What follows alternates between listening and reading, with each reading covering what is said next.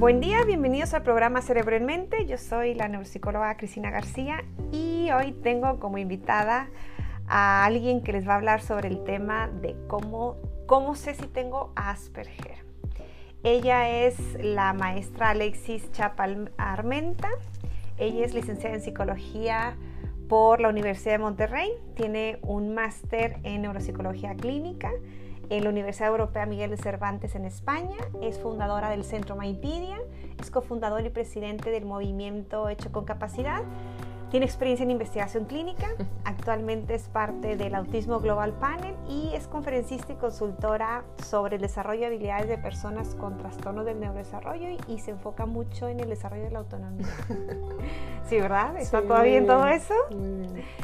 Bueno, es, es eh, está padre tenerte aquí, Alexis, porque te tuve como alumna, te vi, te he visto, exactamente, te he visto crecer y este y pues bueno, está para tenerte aquí como colega. ¿eh? Muchas gracias por invitarme y por hacerme parte también de, de, toda esta red de podcast que has estado subiendo. Y pues bueno, espero que sea de, de utilidad la información que voy a compartir el día de hoy. Sí, seguro que sí. Mira, el tema que escogí, que te pedí que nos vinieras a contar, es eh, Asperger en adultos. Antes de empezar, quiero que me digas eh, cuál es el término correcto. Tengo entendido que ya no se dice Asperger, ¿cierto? Exacto, ya no se dice Asperger, pero la gente o la sociedad todavía pues lo sigue identificando como ese, ese nombre, pero en sí, ahora que ya salió el DSM-5, que es el manual diagnóstico pues que utilizamos para hacer diagnósticos y ver todo el tema de síntomas. Se utiliza eh, trastorno del espectro autista o de autismo, según el CIE-11, así se llama. Y ahora lo divide eh, más por como habilidades y, tipos de apoyo o, qué características necesita el, el, paciente seguir desarrollando. O sea, es niveles, pues. Este, depende del nivel, Em, pues es de la intensidad de ayuda o de apoyo que va a requerir el paciente. Sin embargo, el diagnóstico no es Asperger, el diagnóstico sería el trastorno del espectro autista o autismo, ¿no? Exacto, grado 1, 2 o 3, solo hay tres grados o niveles. ¿Qué son esos de los grados? La, los apoyos. Ajá, exacto, depende, por ejemplo, el perfil de, del paciente cuál es su funcionalidad y cuáles son los apoyos que necesita, si ya sea en la interacción social o este, apoyo visual o el tema de control de sus emociones o la comunicación o etcétera, ¿no? O sea, depende el, perfil del paciente, se va a, definir el, el, tipo de apoyo que va a requerir o el nivel en el que, en el que debe estar. Ok. Bueno, vamos a seguir llamándole en este podcast Asperger, creo que es más eh, conocido para la población, es más corto, entonces este, así le vamos a decir. Yo sé que no se dice así, pero para términos del podcast, así lo vamos a manejar. Dime, ¿qué es el Asperger? Bueno, las personas con, con TEA, que están dentro de, este espectro, como te digo, ya no se, o sea, no se utiliza el término de Asperger, pero bueno, es es como el, funcionamiento, ¿no? O sea, las personas que se mm, catalogan como con Asperger es porque son más funcionales. Em, sus características son más como requieren apoyo en el tema de interacción social y como en ciertas actividades de la vida diaria. Sus procesos cognitivos o su inteligencia es normal. O sea, ya sea que sea, puede ser promedio, puede ser arriba del promedio, puede ser por debajo del promedio, pero no, no tiene una discapacidad intelectual. Eso es como los que son Asperger, ¿no? Pero los demás que entran en todo este espectro del autismo, este, pues bueno, tienen justo esta, pues, déficits, por ejemplo, el tema de socioemocional, o sea, no saber cómo identificar sus propias emociones, las emociones de los demás, este, también pues este tema de, de, la comunicación, o sea, no saber cómo iniciar una conversación, cómo terminarla. O sea, no es que tengan problemas del lenguaje, que no pronuncien bien las palabras o no se les entienda lo que quieren decir, ¿no? Exacto. Digo, depende también obviamente la funcionalidad de cada paciente, pero hablando como de este perfil de Asperger es, es justamente eso, o sea, que tienen esa dificultad como de comprender el contexto, em, las inferencias, este, las oposiciones, ¿no? O este doble sentido. Y muchas veces tienen pues problemas en, en adaptarse a ciertos contextos. Ahí, yo había escuchado algunos síntomas, este, pero bueno, me gustaría que nos enfocáramos en adultos, porque yo creo que en niños hay muchísima más información y en adultos ha quedado como, como un tabú de, este, no sé, como como si no pareciera que tuviera nada, o como si realmente no tuviera nada, o nada más decimos, no, pues es que son personas raritas, son un poquito diferentes, pero mm, como que no, no estamos acostumbrados a ver ese diagnóstico de Asperger en adultos. En esa población, ¿son diferentes los síntomas que, que en los niños? ¿Se mm. comporta diferente un paciente adulto? Pues depende, ¿no? También por lo regular el paciente se va adaptando a, la sociedad, o sea, va adquiriendo habilidades eh, nuevas, también depende mucho de la intervención terapéutica que se le dio de niño. Entonces, si lo intervinieron adecuadamente con las terapias necesarias, pues probablemente se puede adaptar fácilmente a la sociedad y a lo mejor sí con ciertas dificultades en la interacción social, en la comunicación, pero pues basta de una guía o de una psicóloga o neuropsicóloga que lo vaya orientando, ¿no? Este, pero por ejemplo, por lo regular, el aleteo se pierde, este, como a lo mejor sí hay algunas obsesiones a ciertos objetos o a ciertas conductas repetitivas, por ejemplo, em, tengo un paciente que este, pues ya tiene 23 años, igual sigue requiriendo como un hilo, ¿no? Como para calmar su ansiedad. en las manos. Ajá, o sea, o lo tiene dentro de la bolsa o algo, pero pues para mí es funcional. O sea, si, si lo tiene y lo necesita para calmar su ansiedad o cualquier eh, situación, pues está bien. O sea, eso es como su, pues su como... seguridad, no sé, como lo que le da tranquilidad y puede enfrentarse. O sea, así se regula más bien. Este, pero sí hay muchas, em, por ejemplo, características igual que siguen Em, sí, o sea, desde niños, igual en la vida adulta, por ejemplo, son poco flexibles, la rutina sí, o sea, el que es necesario la rutina. O sea, reaccionan mal cuando se les cambian los planes sin avisar o... Sí, o sea, pues sí, se sienten incómodos, de, hay, pues, todo el mundo reacciona diferente según el paciente, pero sí este, es importante como anticiparlos a que va a haber algún cambio o muchas veces como sus pensamientos son muy rígidos o un pensamiento muy literal, em, es difícil hacerlos cambiar como esa flexibilidad cognitiva de, pues bueno, intenta lo mejor de, este otra, de esta otra forma. Entonces hay que, pues poco a poco, dependiendo del paciente, irlo orientando a que pues cambie de estrategia o cambie de plano, de decisión. Okay. Ahí está... Eh, ¿cómo se le dice? Sensibilidad sensorial, ¿verdad? Ajá, ¿También, permanece en los adultos? Sí, por ejemplo, pero no todos. O sea, no... Igual, como te digo, se van adaptando al ruido, se van adaptando a las luces, se van adaptando a... Este, Lo táctil. Exacto, a texturas o a ciertos alimentos. Entonces, este, no necesariamente va, va, va a seguir, van a seguir esos síntomas que tuvieron de niño en la vida adulta. Pero, por ejemplo, sí me ha tocado pacientes que, este, pues no les, o sea, siguen sin comer como cosas como carne, por ejemplo, o sea, prefieren caldo o puré o cosas más suaves porque no siguen, no toleran todavía eh, como ese tipo de textura. Pero pues al final pues encuentran un alimento que es nutritivo para ellos y, pues ya está. O abren un poquito más como su umbral de tolerancia. Exacto, sí, se van adaptando. Exacto. ¿Cómo es el procesamiento de las emociones? Eh, con lo que tú decías, este, bueno, que batallan para batallan eh, tanto para reconocerlas en sí mismos como para reconocerlas en los demás o solamente es en los demás o no las mm. sienten igual que una persona normal.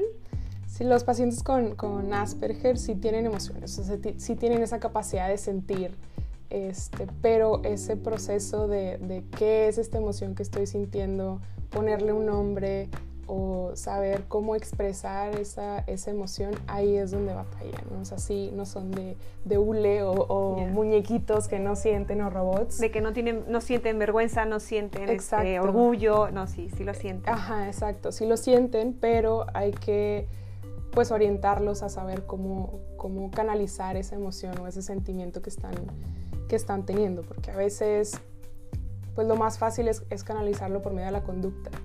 Entonces si hay algo que a ellos les, les hace como mucha, les da mucha ansiedad, pues por ejemplo se pueden tapar los oídos o se pueden mecer o se pueden... Poner en posición fetal. Exacto, o ecolalia o lo que sea. Golpearse. Exacto, entonces hay que identificar cuáles son esas emociones que este, están canalizando pues erróneamente y, y, poderles dar como estrategias para que ellos puedan pues ahora sí, eh, pues desahogarse, a lo mejor no de manera verbal, porque no todos saben cómo expresarse verbal, pero sí de alguna, de alguna conducta o algo, hacer deporte o este, no sé, alguna actividad que lo que puedan sacar esa ansiedad o el enojo o algo. Exactamente, exacto. ¿Y qué pasa entonces con las emociones de los demás? No no las detectan, las clasifican erróneamente o sí las detectan y no saben qué hacer. Pues pasa igual, muy similar. O sea, por ejemplo, la percepción, como hay una, pues sí, un, déficit de, de, de entender qué es lo que realmente el otro está sintiendo, como esto que decían o esta teoría de la mente, ¿no? De como la empatía, el ponerse en el lugar del otro. Em, no solamente como la empatía es como un, término muy sencillo, sino la teoría de la mente va más, es más profunda, ¿no? El, el analizar, el comprender, el, el, ir como más, más allá, ¿no? De, de, ah, yo he estado en esa experiencia, pues yo me, sí, pues, pues reaccioné de esa forma o no sé, como ir más, más a... Como inferir lo que piensa Exacto, el otro. enfrente de mí, exactamente. Ajá, y probablemente em, pues puedan solamente reconocer las básicas de, de que, que, de niños enseñamos, ¿no? La felicidad, tristeza, este, furia, este... Y cuando son muy ilustrativas, ¿no? O sea, si ves a alguien que saca lágrimas, pues puedes decir, bueno, lo más probable es que esté triste. Exacto. Pero bueno, quién sabe, ¿no? Ajá, a lo mejor puede estar llorando de alegría, ¿no? O sea, como todo eso a ellos les cuesta como leer y, y, ponerse en, en, esa, en, esa, posición de, de, sentir como esa compasión o, aunque o sea, no quiere decir que no puedan, pero tienen muchísima más dificultad de, de hacerlo. Entonces hay que trabajar mucho en, en ellos, de de hacer ejercicios de tú qué harías, por qué, o sea, cómo educarlos en esa, mm, o enseñarles, pues sí, en, ese tipo de, situaciones. Tú mencionabas hace ratito de la capacidad intelectual. ¿Es un requisito la evaluación de su capacidad intelectual para diagnosticar? Bueno, yo sé que Asperger no, pero el trastorno del espectro autista. ¿Es requisito evaluar la capacidad intelectual? Claro, para poder determinar también el apoyo que necesita. Pero no es un requisito para el diagnóstico.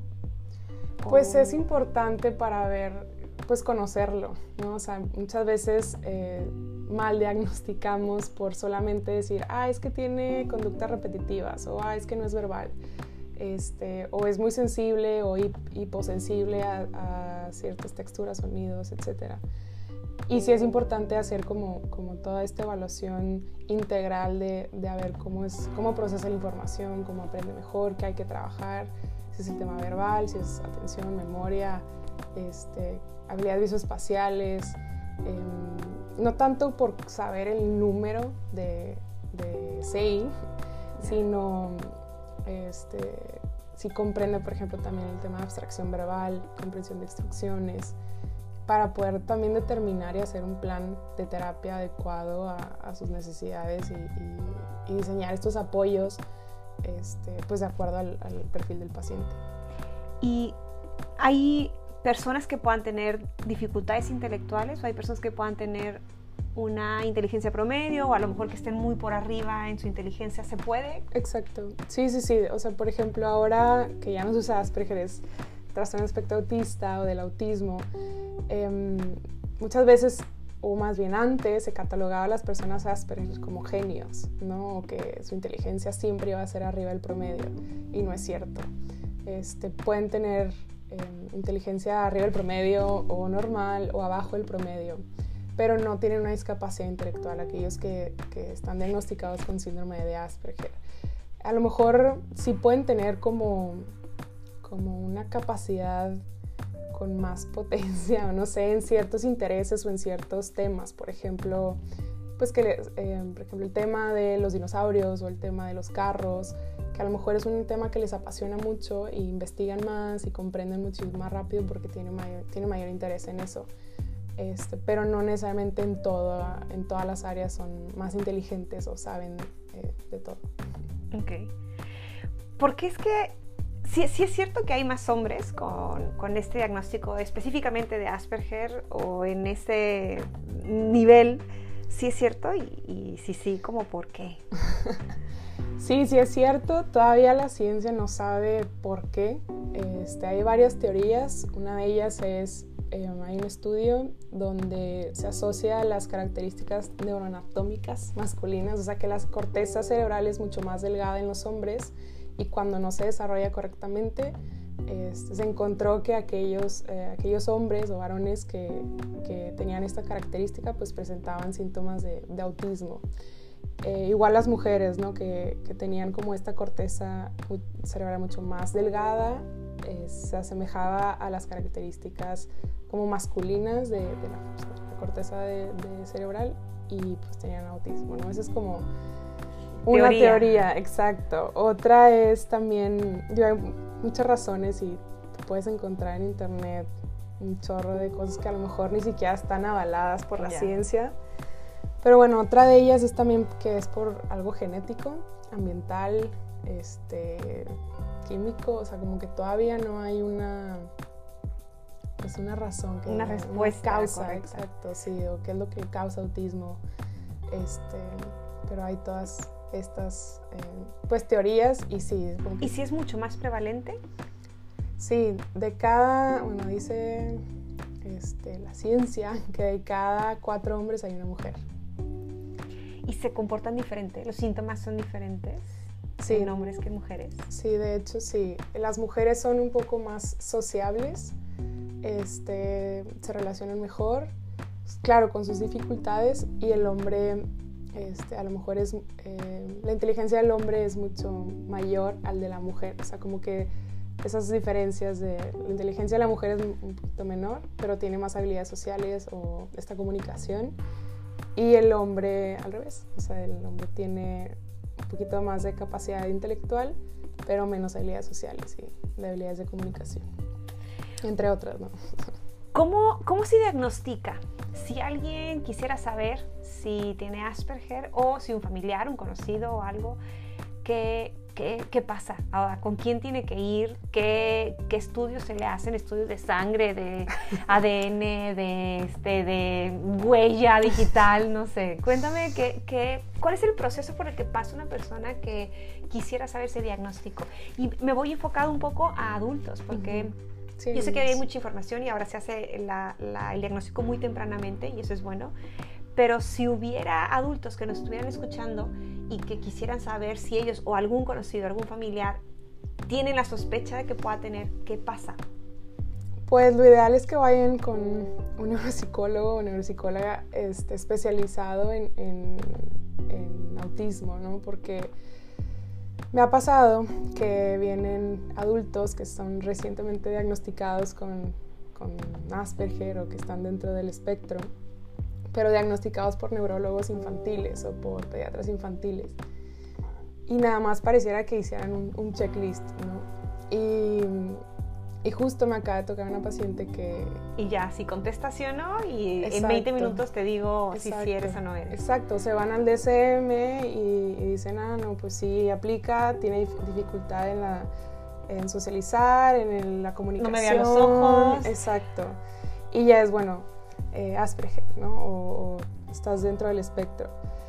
Y no, no necesariamente, porque es importante recordar que muchos síntomas se comparten con otros trastornos, por ejemplo, el déficit de atención, Entonces, esta, este paciente pues eh, está mal diagnosticado, ¿no? Eh, porque cae en, la cajita de síntomas o características que son similares a otros este, trastornos. ¿no? Entonces, lo ideal es eso, que haya un equipo también multidisciplinario, por ejemplo, pues un psiquiatra, ¿no? porque a veces este, es importante, a lo mejor no está produciendo algún eh, bioquímica, ¿no? O sea, algún neurotransmisor o algo. Ajá, y, es importante que, pues, que lo vea, ¿no? No necesariamente va, a requerir un, un, un, fármaco, ¿no? Pero sí es, sí es trabajar de la mano. Entonces lo ideal es eso, una, una persona, un profesional de la salud que esté capacitado en adultos en autismo.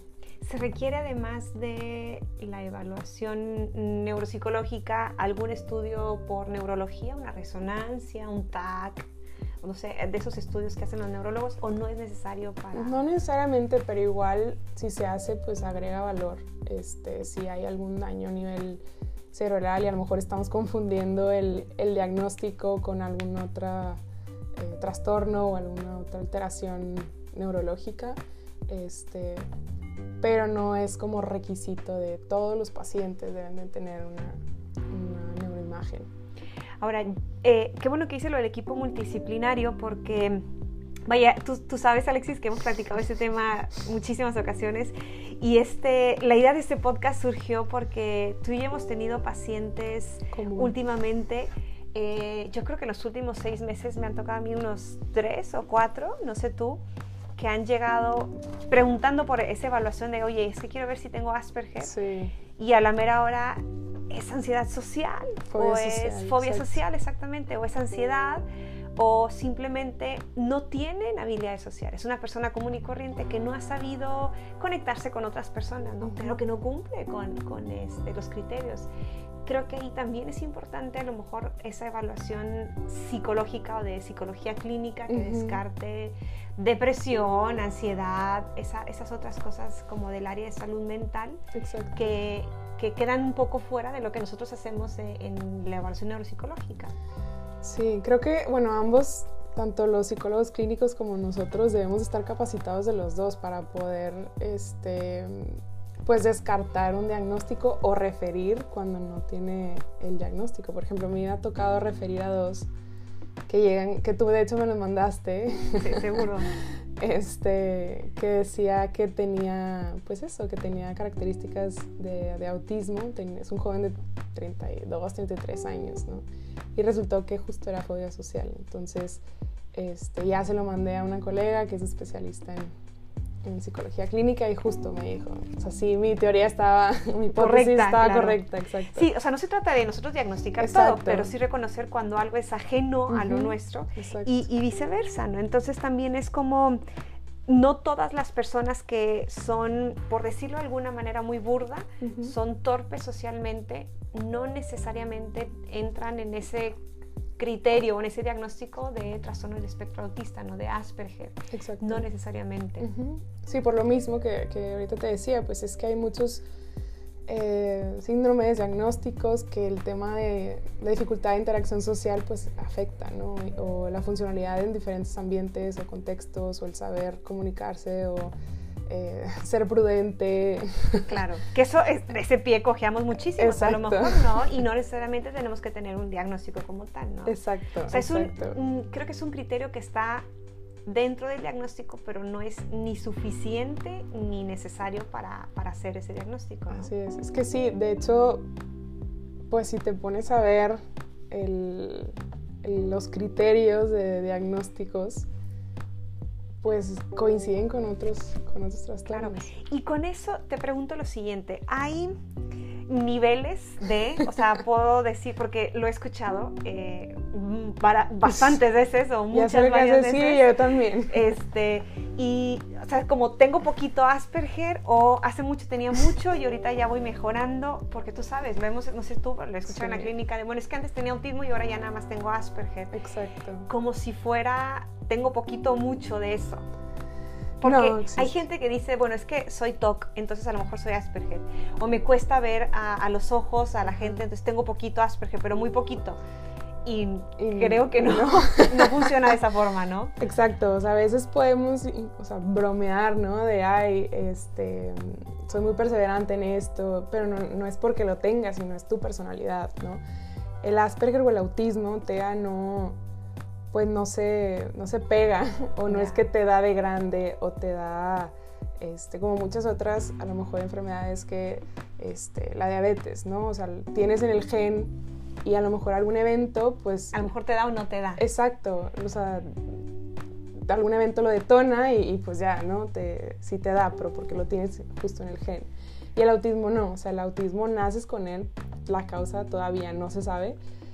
Y, y es algo con lo que te vas a quedar. Exacto, o sea, puedes mejorar, claro, para eso son las terapias y entre más temprano se intervenga el paciente, pues muchísimo mejor, mayores habilidades va a ir teniendo y a lo mejor se va a, va a llegar un momento en que se va a adaptar súper bien a la sociedad, pero pues no quiere decir que ya se le quitó o ya tiene menos Asperger, sino pues fue mejorando sus habilidades y, y eso es bueno, ¿no? o sea, más controlado, más adaptado. Exactamente. Y bueno, ya esta pregunta ya ni te la hago, ¿no? De si se quita o de si tiene cura.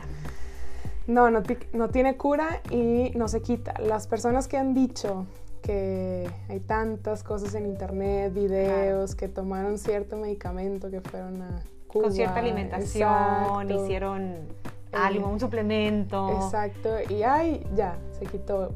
Pues probablemente no era autismo, era otra cosa. Exacto, o problemas gastrointestinales, este... algo metabólico. Exacto, exacto. Entonces, eh, no, pues no, no se quita y y si, si las personas van a tener que vivir con eso, este, ¿van a requerir, van a poder ser independientes algún día?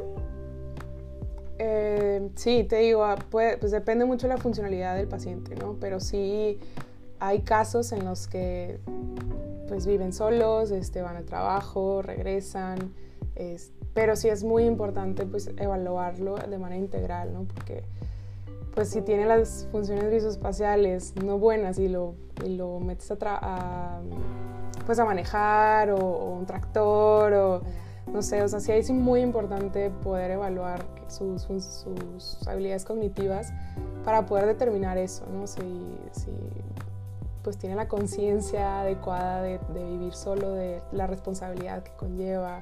O a Pagar deudas. Exacto, o sea, ser responsable de su trabajo. Ajá, justo. Entonces, eh, pues va a depender mucho del paciente, pero sí es probable que, que pues, pueda vivir solo llevar una vida autónoma y autosuficiente. Y ya con esto terminamos. Este, ¿Me pudieras decir algunos, ya sea las características básicas o, o algo que pudiera llevarse las personas que nos escuchan como focos rojos de si tú conoces a alguien o si tú crees que eres así como los principales de si tienes estos o muchos de estos, acércate a buscar ayuda, ¿no? Pues igual, los síntomas principales que los dije o los mencionamos al inicio, que es justo esta dificultad la interacción, eh, la comunicación, o sea, si tienen esta dificultad para iniciar una conversación, terminarla, eh, no saber a veces de qué y qué pregunto, o a veces si habla del mismo tema siempre y nos interesa por el otro. Em, dificultad en la planeación, organización, este, flexibilidad, o sea, si vemos que es muy perseverante en, un pensamiento o en una conducta, pues es Como muy rígido su pensamiento, muy cuadrados. Exacto, que tiene dificultades pues para cambiar de, de, pensamiento o de opción este, también, o si son muy hipo o hipersensibles también a, todos los sentidos, ¿no? texturas, alimentos, eh, eh, o sea, el tema audición, visual, y pues bueno, también las, las emociones, o sea, si tienen como esta dificultad para identificar sus emociones y las emociones de los demás. Digo, no es que necesariamente vayan a tener autismo, pero es importante que vayan con un profesional de la salud para poder descartar uno de estos eh, trastornos o, diagnósticos y darles la atención necesaria y, y la terapia necesaria ¿no? para desarrollar esas habilidades. Bueno, Alexis, ¿cómo te pueden contactar en redes sociales o si tienen una duda, correo, este, algo, algún contacto que, nos quieras compartir por si hay dudas y que yo no me las quiero aventar y contestarles? Mira. Este, bueno, el teléfono del consultorio es 8112 240584. Mi correo es alexis mindpedia.mx. Y bueno, en Instagram está mindpedia.mx o Facebook. Ah, bueno, en Facebook también, mindpedia.mx. Y bueno, mi cuenta personal en Instagram es Alexis Chapa y en bajo neuropsicóloga. Ok, pues muchas gracias Alexis, muchas gracias, a, nuestra invitada este, por habernos compartido un poquito de este tema. Y bueno, para cualquier duda pueden contactarnos por correo electrónico a través de nuestras redes sociales. Compartan este video con las personas que crean que, que le puede interesar. Y bueno, recuerden que la finalidad de, este tipo de videos y de información es meramente eh, informativa, no es diagnóstica ni mucho menos. Vayan, acérquense con, con un profesional de la salud y espero que les haya servido.